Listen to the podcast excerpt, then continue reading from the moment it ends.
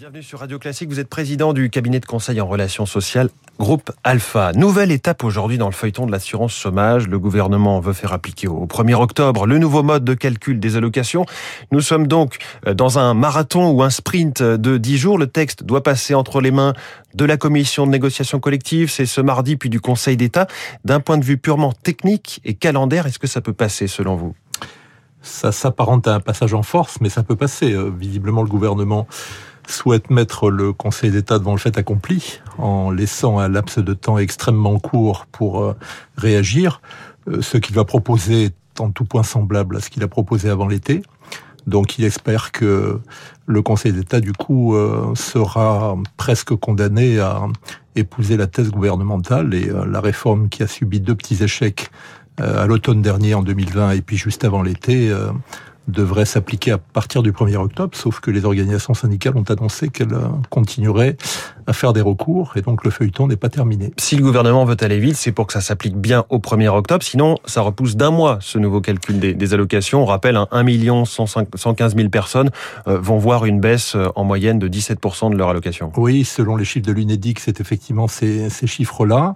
Bon, les organisations syndicales mettent en avant le fait que la reprise n'est pas aussi évidente que ça. Il y a encore euh, quelques perspectives un petit peu floues, même si on voit bien que la relance de, la croissance est au, est au rendez-vous.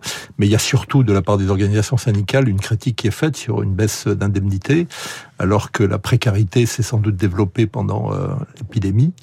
Et la thèse qui est développée par le gouvernement n'est pas acceptée par les syndicats. la façon de lutter contre les contrats courts notamment et la précarité n'est pas celle-là de leur point de vue. Et surtout, ils mettent en avant le fait que l'autre complément de réforme, qui était l'application du système de bonus-malus aux entreprises, d'une part est décalé d'un an, puisque n'entrera en vigueur dans les faits qu'à partir de septembre 2022, et d'autre part a été euh, largement amputée d'éléments essentiels puisqu'elle ne s'applique aujourd'hui que très partiellement à quelques secteurs d'activité.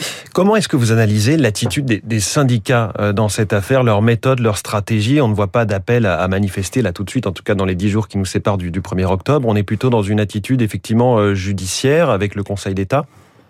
C'est très difficile de mobiliser euh, les, les, actifs ou les non-actifs sur des sujets de ce type. On l'a vu, on l'a vu par le passé.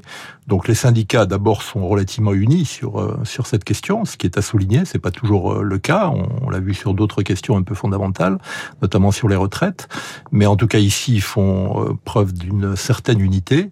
Donc ils ont lancé une bataille judiciaire et ils essaient d'en appeler à l'opinion publique. Mais c'est vrai que à la sortie de la pandémie, une manifestation euh, d'ampleur euh, n'est pas forcément envisagée parce qu'elle est très difficile à mettre en œuvre. Est-ce que le Conseil d'État, selon vous, peut mettre euh, en difficulté une troisième fois ce texte pour vous? Oh, la surprise n'est pas exclue. Il a déjà fait deux fois, avec deux arguments un petit peu différents. Le premier, c'était l'inéquité de traitement euh, des demandeurs d'emploi. Le deuxième, c'était les conséquences de l'épidémie sur la relance économique. Bon, on verra comment il apprécie aujourd'hui la sortie de crise sur le plan économique et le rebond euh, qui est enregistré par, euh, par l'économie. Mais sur le fond, on peut s'attendre encore à quelques surprises. Ceci étant, le, le, gouvernement est prêt à aller jusqu'au bout de, de, cette réforme, euh, d'autant plus qu'il a eu un peu plus de mal à mettre en œuvre la réforme des retraites. Donc, euh, vous dites aller jusqu'au bout. Vous parliez tout à l'heure de passage en force. Il y a, y a un symbole politique derrière cette réforme, euh, l'idée de durcir un peu le système de l'assurance chômage pour encourager le retour à l'emploi.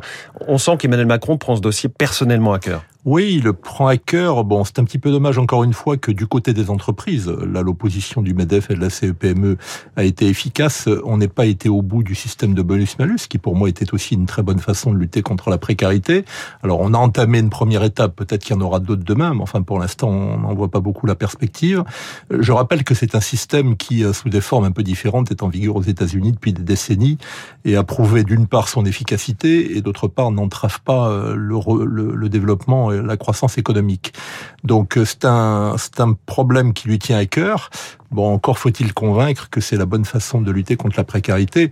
C'est incontestablement un signe qui est donné à l'électorat qui devrait normalement être le plus euh, efficace pour le président de la République dans la perspective de l'élection présidentielle. Emmanuel Macron a été élu plutôt sur un électorat de centre-gauche. On voit bien qu'il a gouverné plutôt pour un électorat de centre-droit, donc c'est un hmm. signe donné de ce côté-là. C'est très intéressant et on voit que là c'est aussi un peu le rapport de force du futur quinquennat entre partenaires sociaux et gouvernement qui se joue dans la perspective où Emmanuel Macron était réélu bien sûr. Pierre Ferracci, président du groupe Alpha, invité du Focus Eco de Radio Classique ce matin. Merci beaucoup et bonne journée. Il est 6h51. Qu'a-t-on retenu de la catastrophe d'AZF il y a 20 ans à Toulouse?